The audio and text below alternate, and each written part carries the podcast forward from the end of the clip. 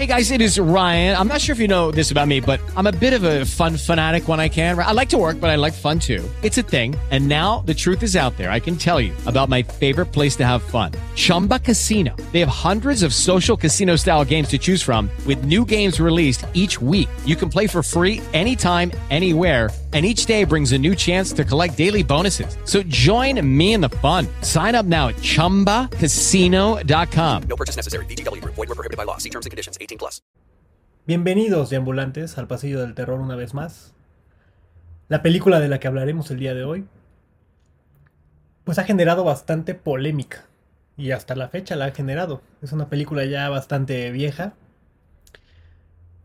ha generado polémica entre todos los amantes del cine de terror, porque hay personas que la catalogan como una película de culto, una película que no te puedes perder si eres amante del cine de terror. Y existen otras personas que pues la desprecian bastante. Su enfoque es surrealista y su representación es una violencia bastante extrema y toca bastantes temas bueno, hablando de la sexualidad. Y es por eso que ha sido bastante polémica dentro de nuestro país, porque es una película mexicana. Mi nombre es Mauricio Vasos. Junon Vázquez. Fernando Aramis. Y este es el capítulo 3 del Pasillo del Terror. Alucarda, la hija de las tinieblas. Comenzamos.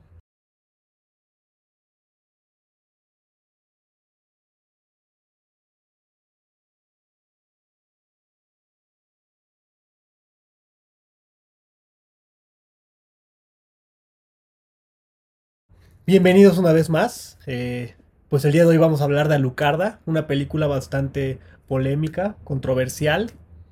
Antes de empezar a hablar, pues vamos a seguir la misma dinámica de los otros dos episodios y vamos a ponerles el tráiler para que puedan verlo y pues debatamos un poquito acerca de este tráiler. Empecemos. Todavía no puedo creerlo. Sin embargo, esa destrucción en la capilla fue hecha por alguien que odia cualquier manifestación religiosa. Para ese ser, la capilla fue un terrible antagonista. Cuando yo estudié en la Universidad de París, me fue probado una y otra vez que la posesión diabólica era mera tontería. Fue el resultado de los desvaríos de una mente insana.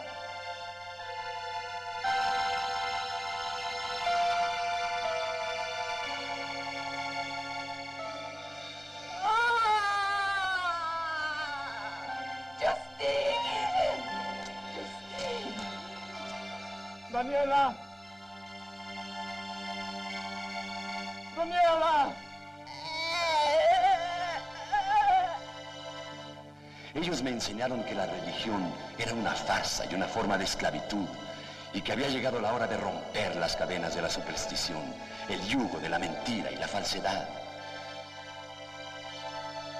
Soy un hombre de ciencia y ahora me encuentro frente a algo sobrenatural que en verdad me atemoriza.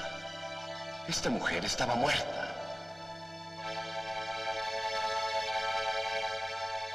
Pero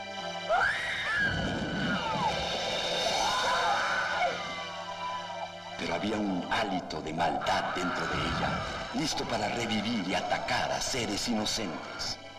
Eso solo podría ser la obra de lo que ustedes llaman el demonio. Alucarda. God the Father commands thee. God the Son commands thee. God the Holy Ghost commands thee. Con Claudio Brook.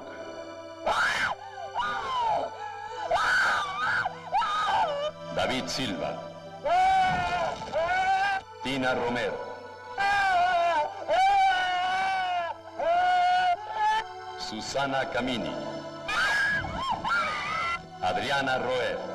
Tina French.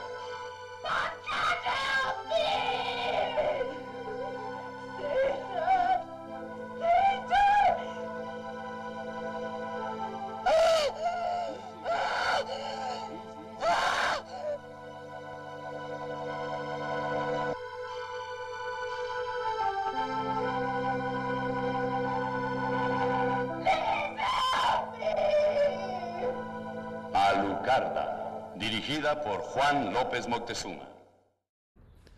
Pues este es el tráiler de Alucarda, la hija de las tinieblas. ¿Qué te pareció, Amis? Uf, muy visual, muy gráfico, muy controversial, yo creo. Pero también recordemos que viene del año 1977, ¿no? Entonces sabemos que va a tocar como temas algo, algo densos, pero el, el tráiler pues es de la época, ¿no? Justamente. Y pues nos, mo- nos permite mostrar escenas que nos van dando pie a qué posiblemente puede tratar la película, de qué es lo que se va a tratar, cómo va a ser la resolución. Y pues veamos de qué trata esto, ¿no? Yo no. No, es que, en verdad, o sea, yo sé que no es de espantos la película, pero, o sea, me da cosa ver, pues es que es, o sea, es muy explícito, la neta, pero a mí el tema de la sangre, ay, no, o sea, está muy cañón, solo puedo decir eso. Pues a mí se me hace un tráiler bastante interesante siendo una película mexicana. Sí, Eh, yo creo que por la época, eh, yo creo que era lo que reinaba el, el, el cine de luchadores, el, el cine, o sea, ya está el declive por completo del cine de oro, ¿no? Entonces tenemos el cine de luchadores, tenemos el cine de ficheras que empieza a surgir. Ay. Entonces yo creo que de cierta manera este, este tráiler muestra un poco el, el tratar de salir de lo convencional, pero es muy explícito. O sea, por ejemplo, obviamente lo vamos a tener que censurar eh, para Pasillo del Terror, porque no lo podemos mostrar tal cual gráficamente como es. Búsquenlo.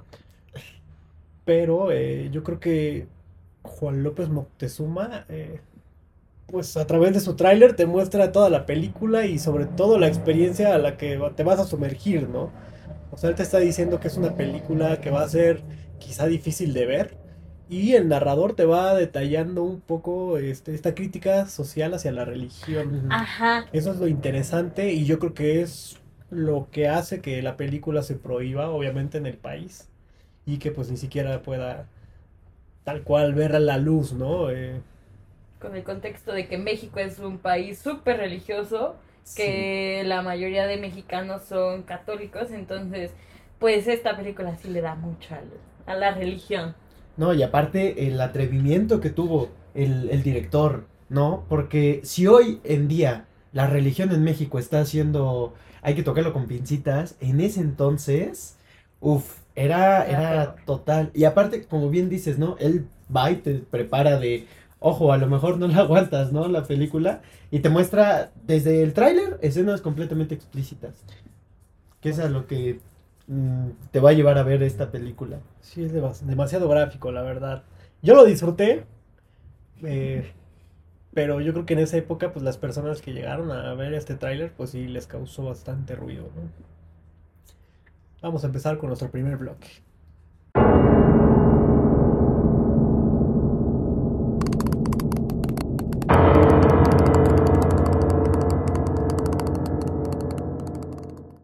Bueno, pues Alucarda, la hija de las tinieblas, prácticamente es una historia que va a envolver a todo aquel que sienta empatía por este género, que es que no sé tal cual cuál es el nombre del género, pero en esa época empieza a cobrar mucho poder en Italia, en mayor parte de Europa, un movimiento eh, donde empezaban a surgir eh, un poquito de crítica hacia la religión, donde empezaban a tocar el tema un poquito de lo que viene siendo la brujería, los demonios, los exorcismos. Y esta película entra dentro de ese género. Ahorita a lo mejor en la ficha técnica nos puedas comentar un poquito más de esto. Pero pues prácticamente les voy a contar un poquito de la, la trama.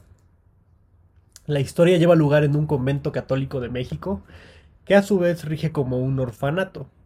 Alucarda es una joven huérfana quinceañera que ha vivido encerrada en este lugar toda su vida. Ella estrecha una amistad con la recién llegada Justine. Con ella va a empezar a experimentar un poco su sexualidad y de cierta manera va a tocar temas que tienen que ver con, con el lesbianismo, ¿no?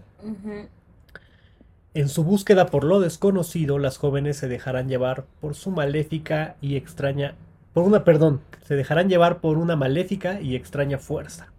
Esta película es protagonizada por la mexicana Tina Romero, quien es Alucarda, y dentro del mismo reparto se puede encontrar a Claudio Brook, Susana Camini y David Silva.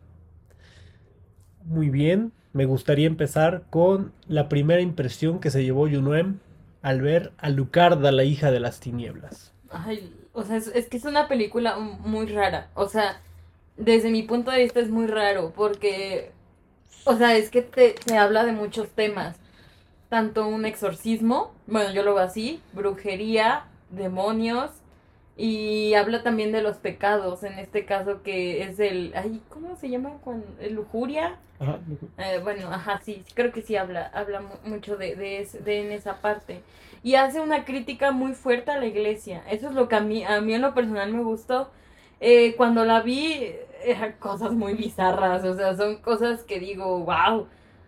Eh, que, o sea, lo peor es que en esa época, pues siento que sí se atrevían a hacerlo, ¿no? Eh, o sea, en la forma en que maltratan a la chava y le hacen o sea, siento que es muy real y me causó como alguna sensación rara, como de asco, el ver tanta sangre o cómo la picaban. Ay, no, eso me, me da cosa.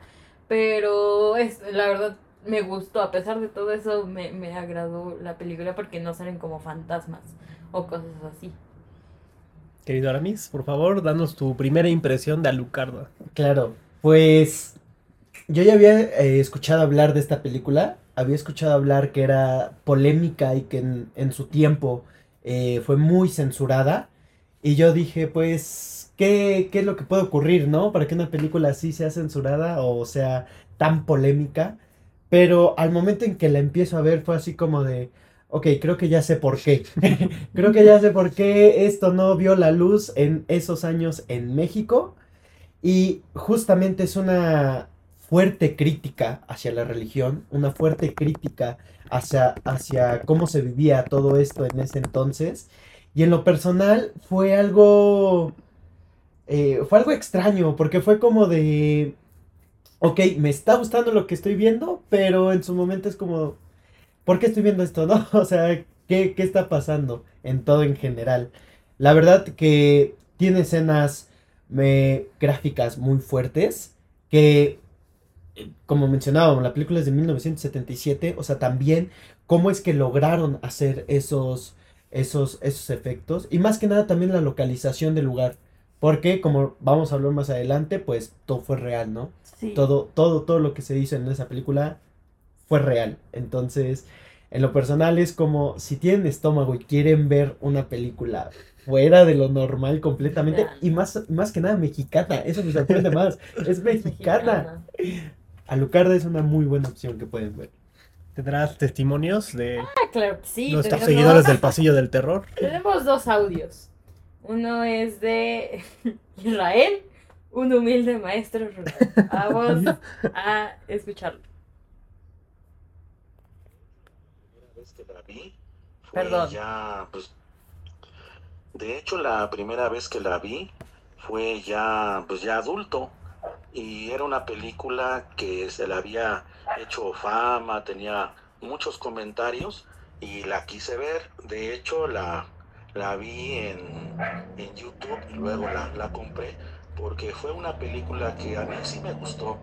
Manejaba estas cosas del sincretismo, de esta dicotomía ¿no? entre el bien y el mal y desde luego la actuación de, Tina Romero yo creo que es lo que hizo de la película un, un emblema del cine de terror en México porque es precisamente es una mujer la protagonista y de hecho si tú te acuerdas eh, toda la película maneja este asunto no es es como una provocación que hizo eh, la, la película y desde luego el guion y, la dirección, de no quedarse solamente con el espanto, ¿no? Con, con ese, ese como mito, de que las películas mexicanas solamente era el vampiro, ¿no?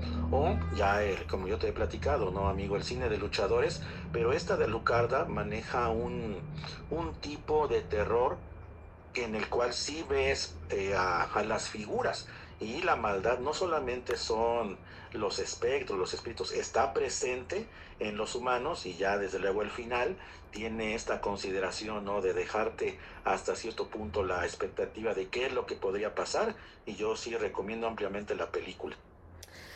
Pues una recomendación bastante in- interesante, ¿no? Aquí cabe recalcar, bueno, quiero comentarles que este es un amigo al que me tomé el atrevimiento de escribirle y por eso nos, nos mandó su reseña, su audio, una persona que conoce bastante de cine y pues la verdad, bueno, ahorita Se quiero escucha. comentarles, ahorita, ahorita les voy a comentar mi experiencia con Alucarda. Y esta es de nuestra amiga Gloria.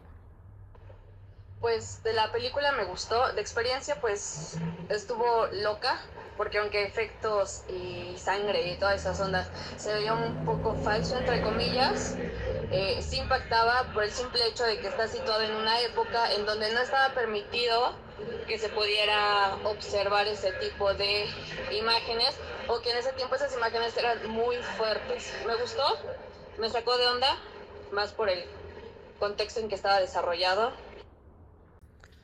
Bueno, pues yo creo que es otra crítica bastante interesante y yo creo que todos este, al final optamos por lo mismo, ¿no? O sea, nos ponemos a pensar la época en la que, en la que se crea esta película y obviamente dentro del contexto y el folclore en la cultura mexicana, pues sí nos genera un poco de, de- de caos, ¿no? El que haya existido esta película.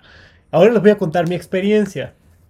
Eh, yo, este, cuando termino mi carrera, que fue ahí por el año 2015, eh, empecé a investigar muchísimo acerca de cine porque quería hacer mi tesis, eh, pues obviamente un proyecto que tuviera que ver con la cinematografía, pero para esto pues yo tenía que tener conocimientos del cine nacional. Eh, acudí a mi, a mi amigo Israel, que él es un, maestro, da clases en- a nivel licenciatura y maestría. Me acerqué mucho con él porque él conoce mucho acerca de este, pues del cine, ¿no? Él habla en general, ¿no? Cine mexicano platicando con él, me, com- me recomendaba muchísimas películas. Y en ese tiempo surge un festival llamado Macabro. Fue por ahí del año 2015.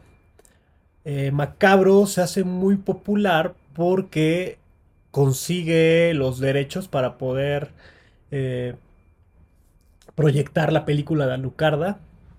Y a mí en ese tiempo me genera muchísima curiosidad el poder verla, aparte de que platicaba con, con este amigo que fue mi maestro, y también me la había este, mencionado anteriormente. No era tan fácil de conseguir.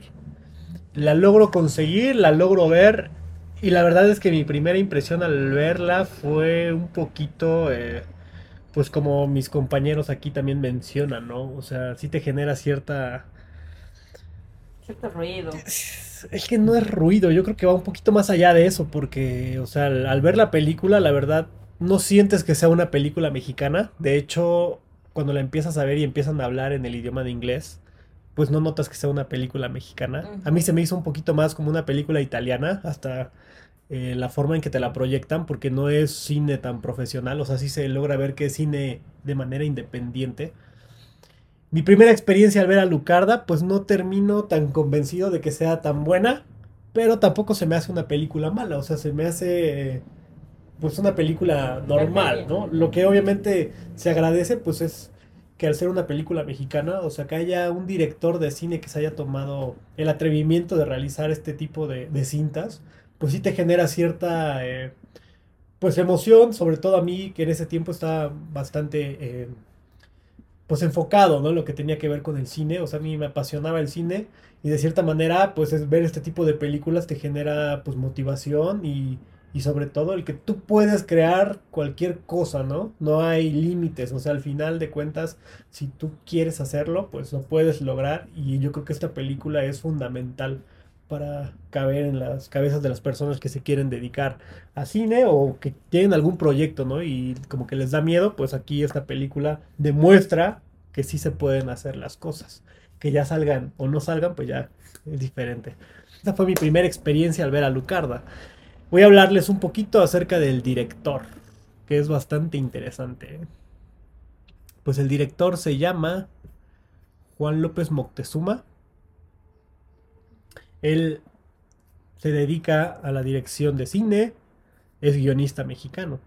Él nace un 23 de abril del 1932 en la Ciudad de México y fallece el 30 de agosto de 1995.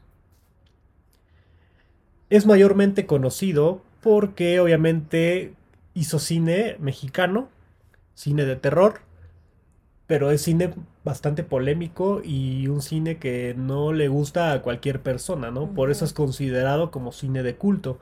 Obviamente toca mucho el tema del surrealismo, que es cuando cobra muchísimo auge, y eh, juega mucho con el horror psicológico, ¿no? Dentro de los personajes.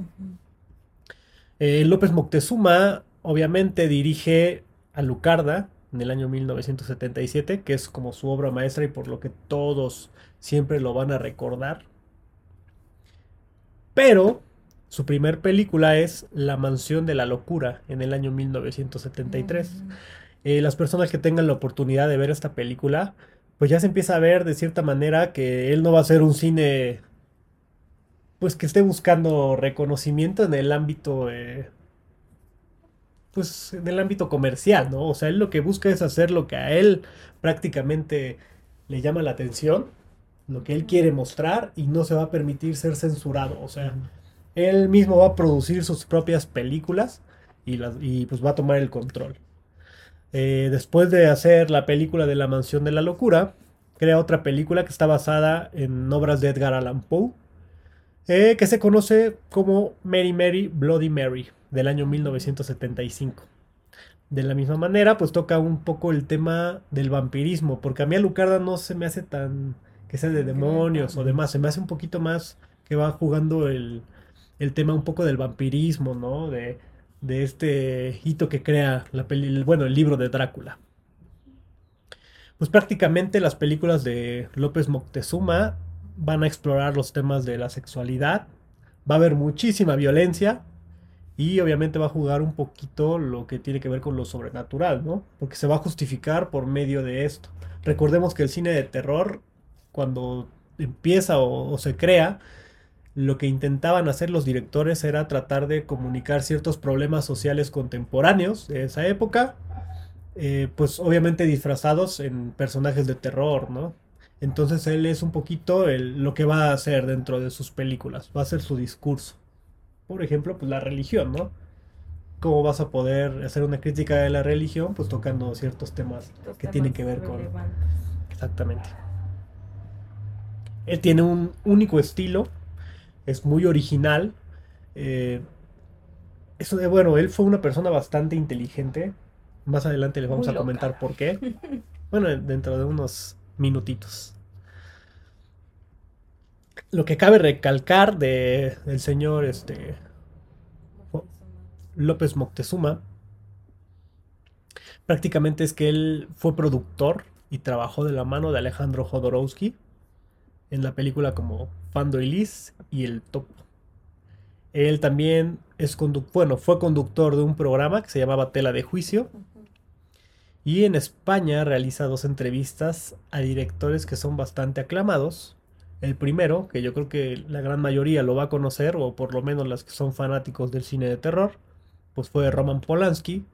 Y el otro director al que pudo entrevistar fue Sergio Leone. Cabe recalcar que pues hace algunos años sale a la luz un documental llamado Alucardos. Y es ahí por lo que nosotros conocemos un poquito más del cineasta porque no hay tanta información en la web. Eh, lo que encontramos es como muy repetitivo. Pero gracias a este documental pudimos eh, conocer un poquito más a fondo al director. Pues nos dimos cuenta de que él era en realidad una persona bastante inteligente y que él estaba metido dentro de las siete artes, no nada más dentro del cine. O sea, él le encantaba la música, le encantaba la pintura. Ah, Todo. De hecho, comentan que él empieza eh, su carrera artística pintando. Él le gustaba mucho pintar y ahí es donde empieza a crear sus primeros storyboards sobre sus películas. Le gustaba mucho el jazz, él también se empieza a dedicar un poquito a la música y lo que viene siendo el jazz. Escritura, pues él hace sus guiones de sus propias películas. Trabajó en programas de radio, de televisión, o sea, el señor la verdad era una persona bastante preparada, Sí. una persona en lo que comentan en ese documental que le encantaba leer, o sea, él se la pasaba leyendo, leyendo, leyendo, y pues dentro de esta película, dentro de las curiosidades, pues les vamos a comentar algunos libros que él toma como base para poder crear a Lucarda. Pero pues la verdad este señor, desde mi punto de vista, fue uno de los mejores cineastas que, que tuvo el cine mexicano. Obviamente por lo que yo les comentaba, ¿no? Por el arriesgarse, el, el tratar de hacer lo que él quiere, ¿no? Al final, porque eso es lo que él logra y pues es hasta estos años que logra tener ese reconocimiento ya eh, pues, por el público, ¿no? Porque ahorita pues ya puedes hablar a la mejor de Alucard y ya la van a conocer bastantes personas. En pues la época que será hace unos 20 años, quizá pues ni siquiera se sabía de la existencia, ¿no? Y los pocos que llegaban a saber de esa existencia, pues eran como personas que estaban muy metidas dentro del cine o que les llamó la atención, que en el documental pues vemos a dos personajes, ¿no? Bastante Sí. interesantes. Se los recomendamos bastante para las personas que quieran saber un poquito más de la película La Lucarda, de Juan López Moctezuma. Y pues hay una historia bastante interesante que a lo mejor un poquito más adelante se las, se las comentemos, ¿no? De estos dos personajes que les comentamos. Pero pues ese fue el director. Ahora vámonos con el reparto. Claro, del reparto igual, o sea, es co- al- por lo mismo de que es una película bastante vieja y que casi no hay nada, pues es muy difícil encontrar como puntos, ¿no? Muy, muy relevantes de, de los personajes. Pero pues eh, uno de los personajes principales obviamente es Alucarda, que pues es protagonizado por Tina Robert, que pues Romero. es... Eh, ¿Romero? Tina Romero. Tina, ah, perdón, sí. Tina Robert, Tina, Ro- Tina Romero, perdón. Eh, pues obviamente ella es una joven de 15 años. eh, pues al final ella está como también viendo lo de su sexualidad. Por lo mismo de lo que pasa con, con Justin, pero bueno. Yo creo que es un personaje bastante interesante porque si lo pones dentro del contexto es una persona que crece con la iglesia. Exacto. Y o sea, crece en una época en la que la iglesia tenía el poder absoluto, ¿no? Entonces, al, de cierto modo, pues es una persona reprimida, o sea, Sí, es muy repri- reprimida en esta historia, al igual que pues obviamente es huérfana, entonces al final pues no tiene papás, está en la iglesia, obviamente es, o sea, le pasa a esa niña de todo, ¿no? Eh, de ahí pasamos con Justine, que es este, pues es su amiga, ella viene llegando al convento, bueno, a la escuela, igual es una joven eh, católica, ¿no? En, en este caso, y pues igual está buscando como saber, ¿no? ¿Qué onda con su sexualidad un poco, pero no tanto como Alucarda. Alucarda era, siento yo que era un personaje muy, muy rebelde, que era como de, porque si se dan cuenta, bueno, perdón, me voy a adelantar un poco en la película, ella era la única que iba de negro. Todas iban de blanco, ella era la única de negro. Entonces es como que también un sello de, de Alucarda. Eh, también tenemos al doctor. El doctor, este, pues obviamente es una persona de ciencia, ¿no? Alguien que en, en el mismo tráiler, ¿no? Te dice, o sea, yo no creía en esto, o sea, pasaba esto, pero pues yo, yo no porque soy una persona de ciencia y cómo que una persona de ciencia va a creer en, en esto de que a lo mejor hay algún demonio o, o cosas así, ¿no? Entonces, pues ya es alguien, alguien adulto que igual tiene una hija. Este, hasta, bueno, ahí en la película se, se logra ver que pues es, creo que es papá soltero, algo así. Entonces es como otro de los personajes. Y ya alguien eh, que también entra dentro de la, de la película, que se me hace muy interesante y que también es punto clave, es el padre, ¿no? El arzobispo, que sí es arzobispo, pues sí se puede decir, que es el que prácticamente él, él hace los exorcismos o lo que haga, no sé, el que da la misa. Obviamente, pues es una persona ya adulta eh, que a lo, lo regular le dan pues esos, esos, esos cargos a personas ya grandes. Eh, también es obviamente alguien muy cerrado mentalmente en el sentido de que pues porque va a haber mujeres, o sea, eh, cuestionando cosas de sexualidad que actualmente pues la gente pues ya casi no, ¿verdad? Ent- por lo mismo de que es muy cerrado, pues obviamente es como de que él está en su onda de que se tiene que hacer lo que la iglesia diga y si no, no importa, es lo que la iglesia dice y punto. Entonces también es como una persona muy polémica en, en, en esta historia. Y hasta ahí, y pues bueno, las hermanas, que en este caso son las, las monjitas, que pues como que van haciendo, ¿no? Como parte de la historia y, y se van ahí reflejando un poco de, de sus traumas y cosas así. Y ya esto sería todo de los personajes. Los personajes. La ficha técnica, Aramis. Claro que sí. Pues como ya eh, se había comentado, eh, como esta película fue muy censurada, pues cuesta un poco de trabajo encontrar información e incluso la información que llegamos a encontrar de diferentes sitios eh, se va contradiciendo, ¿no? Una a otra. Pero la, lo que podemos encontrar es que, eh, como ya lo se había mencionado, esta película se estrena en el año de 1977 de la mano del director de Juan López Moctezuma, que, como ya, ya habías mencionado, que él fue el director, el productor y el que escribió el guion de la película, permitiéndole tener toda esta apertura de mostrar lo que él quería sin ninguna limitación, completamente. Y se ve en el filme, ¿no? Que está todo esto, no hay, no hay, no hay una censura, no hay un límite que se le pusieron. Y esta es la razón de por qué es que esta película se, se atreve a mostrar esto. Porque él fue quien diseñó y redactó y elaboró todo este, este, este plan que tenía en mente, lo logró transmitir por medio de esta película. De ahí, eh, esta, esta película está basada en la, en la novela de, Carmi- de Carmilla, de Josh, Joseph Sher- Sheridan. Sheridan Le Fanu. Qué gran nombre, ¿no? Raro nombre. De ahí tenemos eh, del lado de la música a Claudio, a Claudio Brock. A fotografía tenemos a Raúl Martínez Solares. En el lado del montaje tenemos a Sergio Guerrero. Y en el diseño de producción a Luis Armando Ar- Ar- Arteaga. Que eh, si hablamos igual un poquito de presupuestos, eh, haciendo como que una pequeña investigación, muchos lugares eh, dicen unas cifras diferentes a otras, pero llegan a concordar que esta película tuvo un presupuesto de 2 millones de, de pesos. Y aún así, para, para la época, 2 millones era, era bastante. Cosas de terror. era, era bastante, ¿no? Que, que este que aquí Juan López Moctezuma pudiera tener esta, esta cantidad de dinero para poder llevar a cabo este proyecto, que dentro de la película también se ve como es un- una película eh, pues de bajo presupuesto, ¿no? Se, se llega ve a perceber, se ve, se ve casera, diría, diría yo. Pero no quita el, el hecho de que haya podido poner todos los elementos que él quería que, que viéramos eh, y más que nada en, en esos tiempos.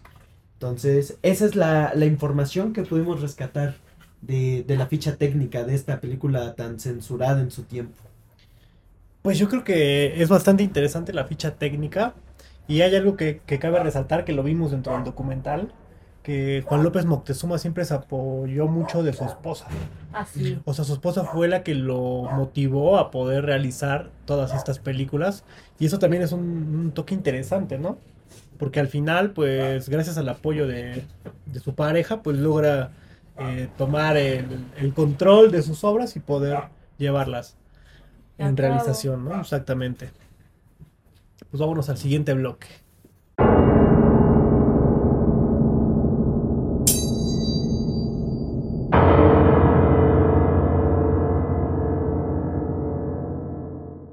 Pues comenzamos con este resumen. Alucarda, la hija de las tinieblas, es una película de terror mexicana estrenada en el año de 1977 y dirigida por Juan López Moctezuma. La trama sigue a dos jóvenes internas en un convento, llamadas Alucarda y Justin, cuya amistad desencaden- desencadena una serie de eventos sobrenaturales y diabólicos. Pues prácticamente la historia comienza cuando Lucarda llega al convento y se hace amiga de Justin. Yo creo que es al revés, o sea, Justin, Justin llega al convento y se hace amiga de Lucarda. Eh, juntas, juntas, perdón, comienzan a explorar su atracción por lo oculto y empiezan a desafiar las normas impuestas por la estricta disciplina religiosa del lugar. Su amistad se profundiza y se, vuelve in- se vuelven inseparables invocando fuerzas malignas en sus rituales secretos. Pues a medida de que su conexión se intensifica, los eventos sobrenaturales se desatan en, en el convento. Extrañas fuerzas diabólicas se apoderan de las jóvenes y desatan un caos violento en su entorno. Los miembros del convento, incluidas las monjas y el clero, se enfrentan a los terrores desatados por Alucarda y Justin. Y pues la trama se vuelve cada vez más y más escalofriante y aterradora, con posesiones demoníacas, sacrificios y violencia desenfrenada. Los límites entre el bien y el mal se difuminan a medida que los personajes se enfrentan las consecuencias de sus actos y luchan por su propia supervivencia. Pues yo creo que es bastante interesante la película como tal. O sea, el poder empezar, si quieren vamos a empezar a desmenuzarla un poquito, porque pues ya ese es como el resumen. Pero la forma en que empieza y en que empezamos a conocer a los personajes, creo que en esta película no podemos decir que empiece lento. Yo creo que es todo lo contrario. O sea, por lo mismo de que pues sabía que era una película de bajo presupuesto, pues tenían que tratar de hacerlo lo más rápido posible. Por eso la duración, ¿no? Entonces, cuando da inicio empezamos a conocer a los personajes, ya desde ahí a mí me empezó a atrapar muchísimo la historia. Conocemos a Justin, conocemos a Lucarda, a las madres, ¿no? Que son las encargadas de, de educarlas. Pero ahí va surgiendo una escena en la que pues ellas escapan, creo, del convento y este, se encuentran a una persona ahí, un, un ser bastante extraño, ¿no? Dentro del Pero bosque. antes ahí en el bosque veían como, como a unos brujos o algo así que iban como con algo cargando. Iban vestidos de negro. Ah, es lo que les llama la atención, por eso empiezan a caminar como para seguirlos y se topan con este personaje. Sí, y aparte es curioso ver cómo, cómo nos presentan a Lucarda, ¿no?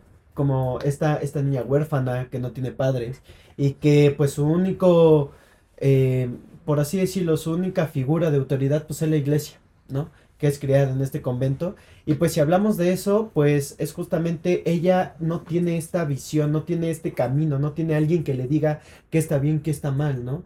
No tiene esta figura paterna, que muchas de las veces eh, eh, esto está muy bien recalcado porque la, en, los conventos y todos estos cuando son, son huérfanos, pues la única figura de autoridad que tienen pues es a, a- a Jesús tal cual, ¿no?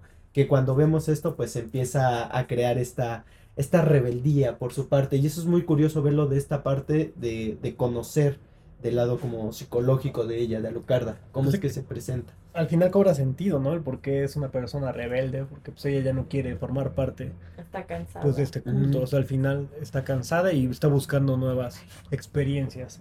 Algo que tocaba Yunuem hace ratito eh, del tema era la forma en que ella se viste, que es todo de negro, y ahí podemos ver dentro de esa misma escena del bosque, como por ejemplo Justin lleva un vestido blanco, Blanco. con rojo, y ella va de negro, y los demás personajes que van apareciendo pues son muy coloridos, ¿no? Y, la- y ella al Ella es la única de negro, pues ahí el director te empieza a mostrar un poco eh, pues todos los temas que quería contar, ¿no?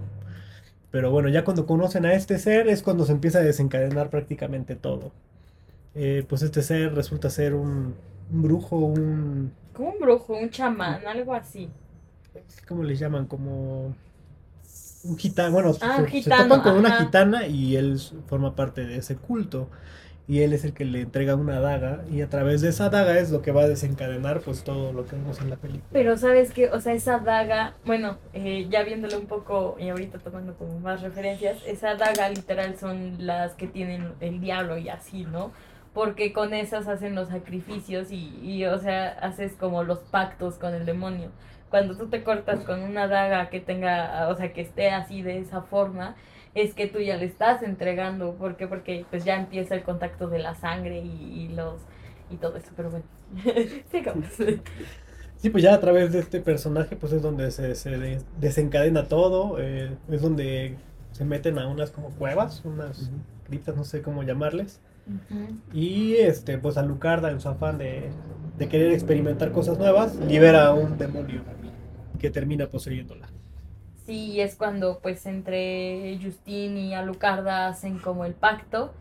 Y esa escena está muy fuerte porque literal, ¿no? Se cortan las dos y es como de... Pero, o sea, todos, todos pensarían que se cortarían la mano, porque yo literal pensaba que se iban a cortar la mano, porque es lo normal. Cuando hacen un pacto de sangre es cortarse la mano. Pues no, aquí se cortan literal el seno, las dos, y empiezan a hacer el, el, el, pues, el ritual, ¿no? Que es para literal ver como al demonio, a, no sé. Y pues las dos empiezan como a chuparse la sangre y empiezan, ¿no? Este ritual y conectan, de hecho, con, con esta parte del, pues, de los demonios, ¿no? Y se puede decir que es cuando ya vemos ahí como tal a la cabra, que es el diablo, y empiezan... Esta escena es muy, muy controversial por lo mismo de que está, ¿no? La cabra y, y, y es fuerte porque hay personas alrededor teniendo sexo literal en vivo, ¿no? Y, y empiezan el ritual y ahí te, te, como que te cuentan todos los pecados. Y no sé. Perdón. Sí, justo, justo esta es importante. Todo lo que ocurre en esta escena es real. Real, real, real. Todo lo que se hizo ahí pues, fue real. Y prácticamente es como este desenvolvimiento del deseo carnal, del deseo sexual, que despierta estos entes, ¿no? Que justamente viendo un poquito más en, en- en la historia de las invocaciones y todo ese rollo, el hecho del, del- de la sexualidad, del despertar, es lo que atrae con más fuerza esto. Y esto se ve bien reflejado con esta parte de- del ritual, desde cómo comienza, desde cómo pactan, hasta cómo se va desenvolviendo cada vez más y más y más. Que igual, en lo personal, la, la figura del, del demonio, la, la cabeza, pues eh, al principio es como de, ah, caray, quites este, ¿no? Pero después, cuando lo ves, pues, como, como es una película este, viejita, pues sí es como de, ah, pues es una persona, ¿no? Dentro. Pero no quita los méritos de las personas que la vieron en su tiempo.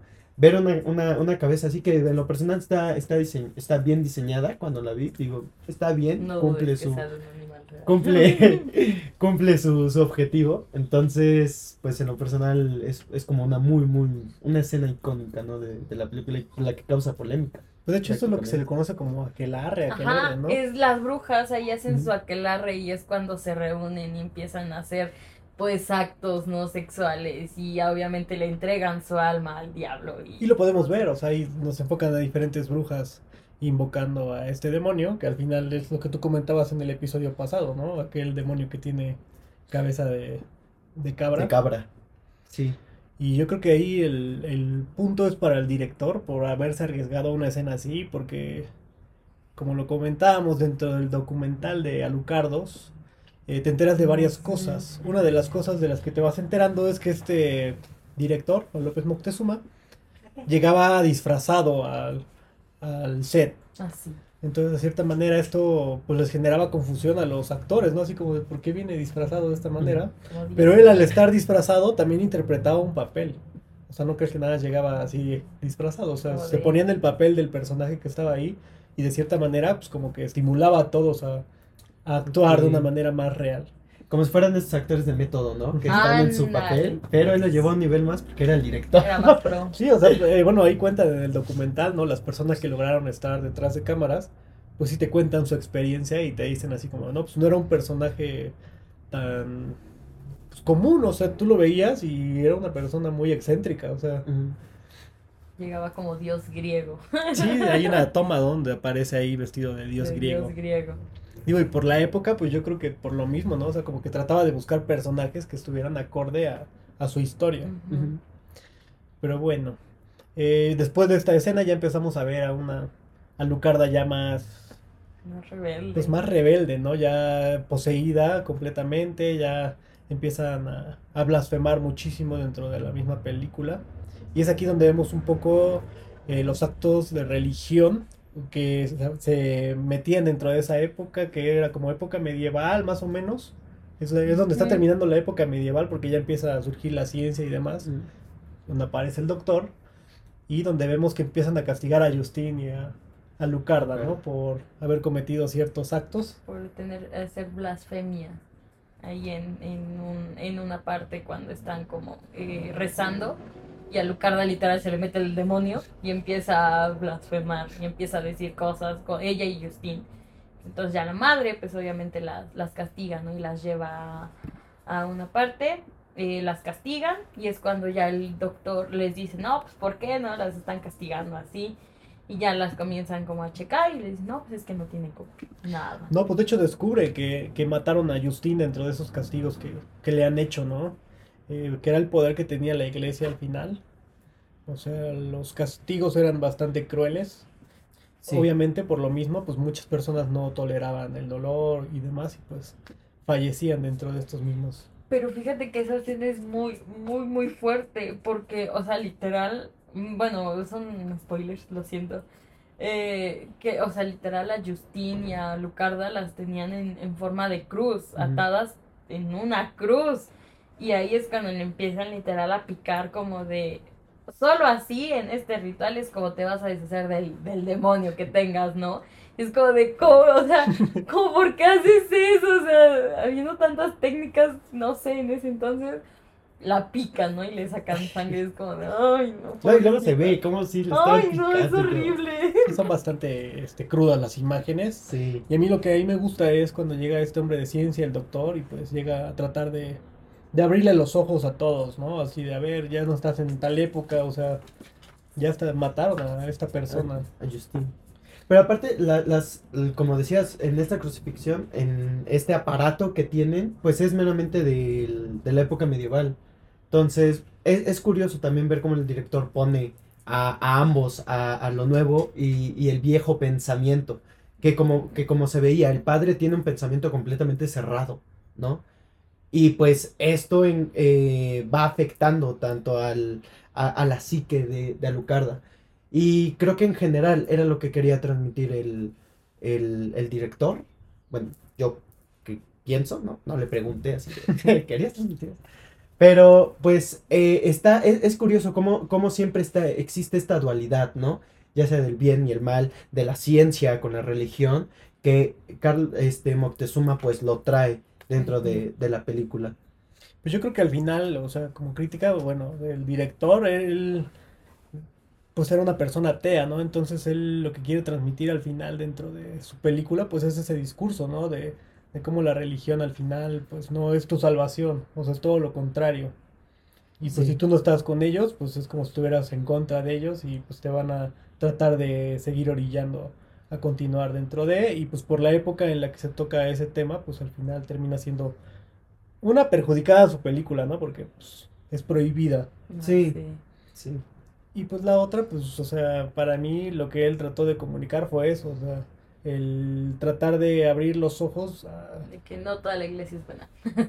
Sí, ¿no? Porque al final puede ser una persona religiosa, pero ¿bajo qué términos está haciendo? Y ahí es cuando ya comienza el fanatismo. Sí, es que justo hay que hay, viene el criterio, ¿no? De aceptar algo por completamente y tampoco es culpa de la gente que lo acepta tal cual así, así fueron criados y así es como se, se ve en, en este convento, son así criados completamente para creer eso y cuando se vienen estos actos de rebeldía, pues el mismo grupo dice, "Mm, no puedes hacer eso, ¿no? Y se ve reflejado aquí. Pues de hecho es como la alusión, ¿no? A la oveja negra de la familia, por eso está Ajá. ella de negro. Sí, Muy, muy gráfico, hasta su vestimenta. Y ya de ahí, bueno, pasamos a la escena en donde pues el, el doctor le dice, no, yo me llevo a, Just- a Justin, a, A Lucar. a Lucarda, porque... Una disculpa, una disculpa. La, la tensión que construimos liberó. Y de ahí, bueno, y les, como les comento, el, el doctor se lleva a Lucarda a su casa y dice, no, porque ustedes la están maltratando, ustedes no saben, ¿no? Se la lleva y pues simplemente ahí aparece su hija. Y ahí es cuando a Lucarda que le empieza a hacer de, ay, qué bonita. Pero obviamente ella ya tenía el demonio y empieza como a, pues a endulzarle, ¿no? A, la chavita. La niña es ciega, no ve. Eh, literal, el, el doctor es como de, te dejo con ella y tú sabes, ¿no? ¿Qué hacen? Ajá. No sé qué seguir. Pues ya literal, o sea, ya estamos casi casi en el clímax de la película, ¿no? Donde, bueno, ahí es cuando el doctor este, regresa al convento una vez más para verificar qué ha pasado con Justin, bueno, para verificar el cuerpo y demás. Y se topa con que ya no está Justin donde la habían dejado. Entonces él empieza a buscar a todas las madres para preguntar qué ha pasado con el cuerpo de Justin.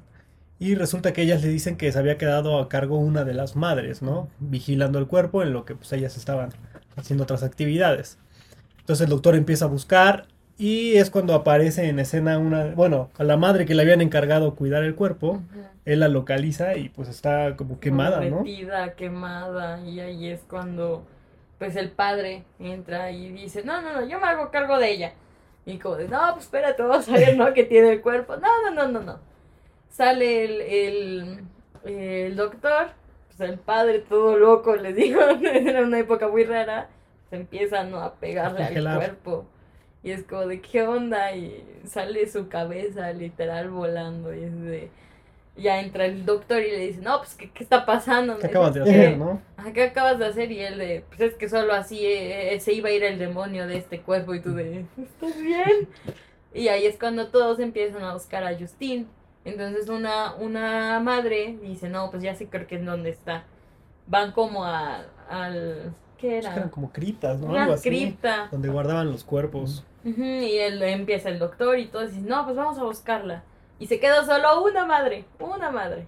Y ahí empieza como a ver, ¿no? Porque encuentra como un, una, una tumba, Un ataúd. Ajá, un ataúd. Y dice, no, pues a ver qué ves. Comienza a acercarse y lo empieza a abrir. ¡Ay, no! Fue asqueroso porque era Justin llena de sangre. Exacto. O sea, pero bueno, yo me acuerdo cuando, cuando la vimos, era como, estaba hirviendo la sangre, o sea, era mm, sangre, o sea, eso sí se veía sangre, sangre, a mí me dio asco. No, y el ataúd repleto, o sea, estaba... Como una tina, ¿no? Sí, sí, sí, como una tina. tina. Y ahí pues es cuando esta de Justin, pues o sea, revive y empieza como a, a maldecir, ¿no? Algo Sí, así. pues ya despierta como poseída. poseída. Y ahí pues sale el padre y ya le empiezan a aventar agua bendita. Y es cuando ella se empieza a retorcer por lo mismo de que estaba poseída por un demonio. Entonces eh, aquí entra como lo de la iglesia, que cuando te posee un demonio, el agua bendita lo que hace es que te quema, ¿no? Porque es algo para ellos malo. Entonces pues la empiezan ahí, ¿no? A echarle agua y todo y ya esto de Justin... ¡ah! Sí, literal, pues empieza como a, a sentir el dolor, El ardor del agua. a quemarse por dentro. Y también aparece en escena Lucarda. No, sí. No recuerdo. Llega Lucarda para tratar de salvar a Justin. Y es cuando eh, de repente empiezan a, a- a pelear dentro. Bueno, la, la madre, que Ah, era como ok. la madre superiora, empieza a pelear con, con Alucarda. Hay un enfrentamiento entre ellas, que obviamente termina ganando a Alucarda. Creo que la quema, si no me equivoco. Sí, Alucarda quema a la madre. Pero dentro, dentro de lo que está pasando esto, creo que a Justin como que la crucifican, ¿no? Y la idea era prenderle fuego, porque se supone que así es como iban a Es terminar como con el iban a demonio. quemar al demonio. O sea, como se dan cuenta que el agua bendita la está quemando, pues dicen, el fuego obviamente es lo que va a lograr destruir a este demonio. Y entre, entre lo que Alucarda está ahí haciendo su, Su su relajo pelea, ahí. ¿no? O sea, literal, matando a los padres y así, a todos los que estaban dentro de la iglesia, pues las pocas personas que estaban eh, pues ahí en, en el mismo lugar hacen este acto, ¿no? De, de amarrar a, a Justin. Y ahí es cuando Lucarda se da cuenta. De hecho, pues simbolizan mucho eh, la figura, ¿no? De, Ah, de Jesús. O sea, literal, alzan a Justin y la empiezan a quemar. Y ahí es cuando Alucarda, pues ya literal, pierde la pelea. Pierde la pelea y, y empezamos a ver esta actuación de, de Tina Romero, ¿no? Que es bastante creíble ahí. El empezar a ver cómo se empieza a, a quemar también ella. Empieza ahí a, a hacer una serie de, de, de gritos, de, de sufrimiento. Y es pues, es muy real. o sea, la escena es, es muy real. Literal, pues ya vemos a todos los sobrevivientes viendo la escena nada más. Ahí, ahí a ella, ¿no? Y vemos el humo y todo lo que desencadena y pues literalmente ahí termina la película. Sí. ¿Cuál es tu escena favorita de esta película? Uf. Pues de la película, la escena que me gustó más fue esta parte donde están haciendo el ritual, ¿no? Donde están haciendo este, este pacto, donde salen todas las brujas con el aquel. Les digo, ¡ay, no! Y bueno, eh, sí, esa es mi, mi escena escena favorita. favorita? Pues a mí yo creo que mi escena favorita es cuando se topan con este hombre, ¿no? En, en el bosque. Porque de cierta manera a mí como que no me estaba atrapando mucho el inicio. Pero cuando empiezo a ver esta escena, Eh, me empieza a generar curiosidad, ¿no? Porque no es un hombre normal, o sea, si tú lo empiezas a ver, Como un chenek. literal, parece así como un duende, no sé, o sea, Un gremlin. o sea, está, Así está como- muy raro, está muy raro este ser que vemos, de hecho, pues, no sé ni siquiera qué es, ¿no? Porque no, no nos explican qué es este señor, pero a mí esa escena en general me, me genera algo, o sea, como que inquietud, no sé, intriga, o sea, el ver a esta persona así me genera un poquito de, de miedo y pues ahí obviamente es donde se desencadena todo el conflicto. Pero bueno, pues vámonos a nuestro último bloque, que son las curiosidades.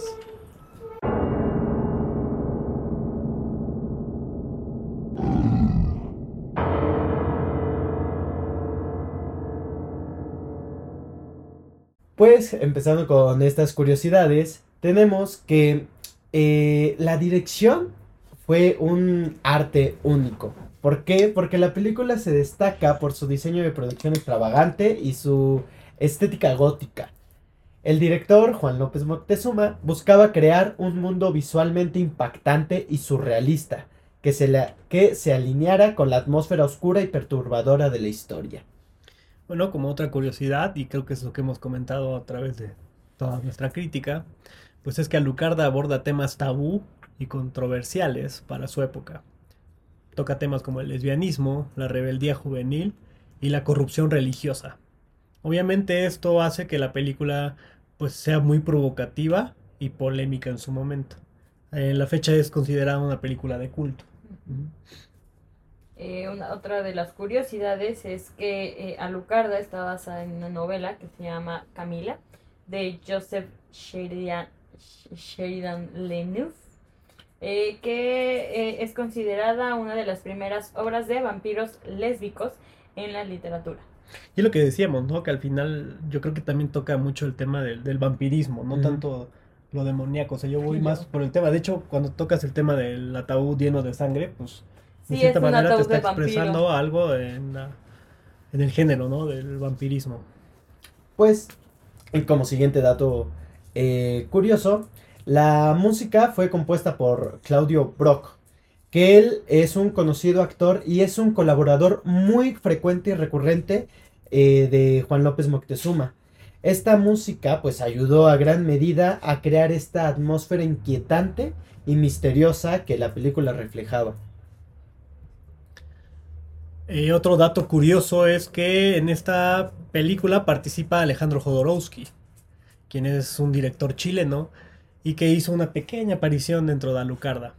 Él interpretó al personaje de Drácula en una escena onírica y fue lo que añadió un poquito de toque de surrealismo y una metáfora a la trama, ¿no? Que, pues bien, ahorita les vamos a decir otro dato curioso hablando de Drácula, pero mi querida Jun. Eh, bueno, eh, otro de los datos es eh, que debido a su contenido provocador, eh, Alucarda fue censurada y modificada en algunos países.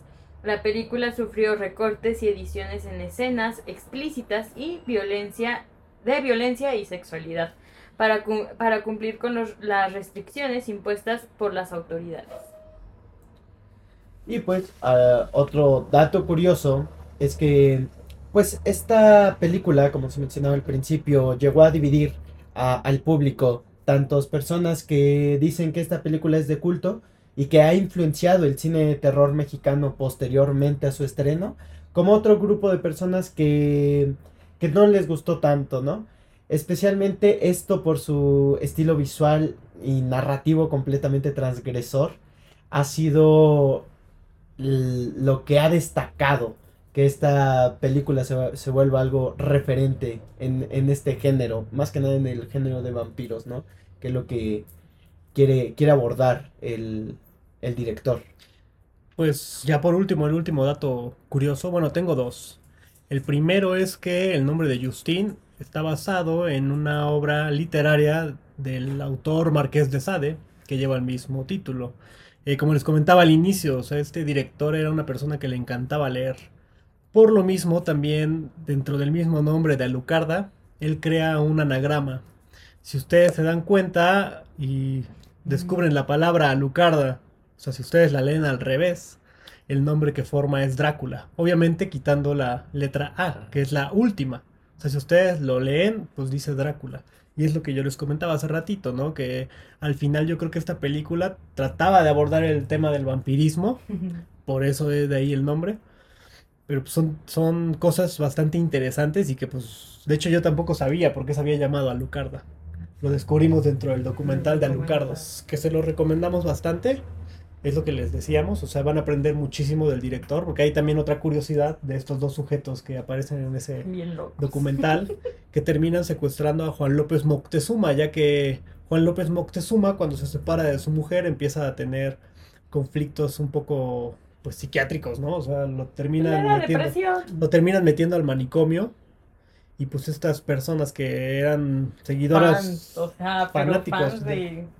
De hueso colorado, ¿no? logran contactar eh, a una persona que se llamaba Francisca, ¿no? Conocen a una persona que se llama Francisca y ella les dice, no, pues les voy a dejar que entrevisten a Juan López Moctezuma. Cuando ellos llegan al hospital psiquiátrico, preguntan por esta persona, ¿no? Así de, no, pues Francisca, ¿qué? no, pues acá no No, trabaja nadie que se llame así, ¿no? Pero pues sí pueden pasar a ver a- al paciente, Ah. no hay problema. Entonces ellos así de, pues quién sabe. Entonces ya logran entrar con, con Juan López Moctezuma y este, pues platicando con él, pues descubren, ¿no? Que Juan López Moctezuma pues ya no estaba Acuerdo. cuerdo de... Bueno, ya no, era una ya no era una persona cuerda. La cuestión o lo interesante acá es que Juan López Moctezuma también nombra a esta persona Francisca. Eh, lo que a ellos les causa intriga es que nunca logran conocer a esta señora y que ni, ni en el mismo manicomio la conocían. Pero ellos, o sea, escucharon la voz, o sea, ellos hablaron con esta persona. Y al final, pues No. nunca descubrieron quién, ¿Quién fue era Francisca. Francisca? Juan López Moctezuma decía que era una, una señora que lo trataba mal, que, o sea, platicaba con él, pero pues que lo trataba mal, ¿no? No lo quería. De hecho, cuando se lo roban, o sea, él dice que ya lo fue a buscar, ¿no? A la casa y que le dijo que por qué se fue y, o sea, como que lo Francisco. cuestionó. Sí. Ah, Y pues los chavos también así de, ¿qué onda, no? Pero a ellos los no hay que, nadie. o sea, a ellos los que le causa intriga, pues es que sí hablaron con una señora. que se llama Francisca y que él sabía quién era Francisca. O sea, pero hasta la fecha es como de. No existió tal Francisca. Francisca, ¿no? Nuevo guion de película, ¿eh? Ya les dejamos para que disfruten el documental de Alucardos. Ese lo encuentran en Filming Latino. Y la película de Alucarda la encuentran en Prime Video. Eh, como conclusión, ¿qué opinas de Alucarda? Pues ahora entiendo por qué fue muy censurada esta película después de haber visto ese TikTok donde la recomendaban. En, en lo personal, se ve muy retratado esta crítica hacia la religión. Se ve retratado cómo es esta, esta represión cuando eres muy criado con un solo enfoque durante todo el tiempo y lo que pasa cuando es que te rebelas ante estos hechos. Evidentemente con estos toques de terror, eh, toques vampirescos, toques eh, de suspenso, pues van acompañando a este mensaje que, que Juan, eh, Juan Moctezuma nos transmite. En lo personal, una película que requieres tener estómago para ver, que si eres sensible a la sangre o a ciertos, ¿cómo decirle?, daños al cuerpo, vela, ve con precaución, con, con verla, pero se disfruta. Si quieres ver algo nuevo y más del cine mexicano, que es lo que me sigue sorprendiendo, que es cine mexicano, Sí, mexicano. completamente recomendada esta película de Alucarda. ¿Tú, Yuna? Yo, pues, que la iglesia no es buena. que la iglesia tiene muchos efectos. No, pues, bueno, sí, eso sí puedo decir. También. que es una película, para empezar es una película mexicana, que yo, yo no sabía que existía hasta que me, me la mencionaron. Dijo, wow, que, que vi. Em, que realmente eh, hay cosas buenas en México que a lo mejor muchos no, no logramos captar. Y que pues existen también los demonios, como le he dicho en los otros episodios, existen los demonios que yo lo veía aquí más como un exorcismo, pero, o sea, yo sé que va enfocada como a, a, a Drácula, ¿no? A, a vampiros y todo eso, pero yo, yo la enfocaba más como a un, a un exorcismo, porque al final a ella se le mete el demonio y, o sea, ella es, es, es como raro, ¿no? Pero pues sí, puedo, puedo concluir con eso. O sea, sí la recomendarías. Yo la neta sí la recomiendo y me gustó mucho, me gustó. Bueno, pues acá, como conclusión, yo tengo que Alucarda es una película que ha dividido a los espectadores debido a su estilo visualmente impresionante pero confuso. Su narrativa fragmentada y su representación gráfica de la violencia y la sexualidad es lo que crea en esta confusión del espectador, ¿no? Porque al final tú como espectador, eh, bueno, yo creo que ya en la actualidad puedes analizar un poquito más Sí, allá. ya es como. Pero en la época pues era un poquito confuso, ¿no? El ver cómo criticaba muchísimo a la religión y pues sobre todo estos temas tabús. Si bien puede ser apreciada por una estética única y obviamente como lo comentábamos al inicio, la valentía del director, ¿no? Al tratar de explorar estos temas, sí. cae un poco en la falta de coherencia dentro de la misma película y el desarrollo de algunos personajes. Esto dificulta un poquito que cualquier persona la pueda ver y la pueda apreciar. Y yo creo que es gran parte del, del problema que encontramos, ¿no? Que divide al público. Hay personas que sí, pues descubren esta película y prácticamente se vuelve dentro de su top. Y hay otras personas a las que, pues de plano no, no les gusta, ¿no? Yo creo que tiene mucho que ver también con las creencias que va teniendo cada persona. Pero pues al final ahí está este Alucarda. Yo sí se las recomendaría porque, como les comenté hace unos momentos, creo que de cierta manera todas las personas que se dediquen a hacer cine o que tienen algún proyecto en mente, pues esta puede ser una fuente de inspiración para demostrar que sí se pueden hacer cosas. No todo es buscar producción y demás. O sea, tú mismo puedes hacer estas películas y más ahora, ¿no? Con la tecnología que ha llegado a cambiar la vida de todos. Ya contamos mínimo con un celular y pues ya puedes crear tus mismas piezas visuales. Yo sí se las recomiendo. Aparte de que creo que es una experiencia diferente, ¿no? A lo que estamos acostumbrados a ver. Mi nombre es Mauricio Vasos Rubén Vázquez. Fernando Aramis. Y este fue el tercer episodio de Pasillo del Terror. Muchas gracias por acompañarnos. Hasta la próxima.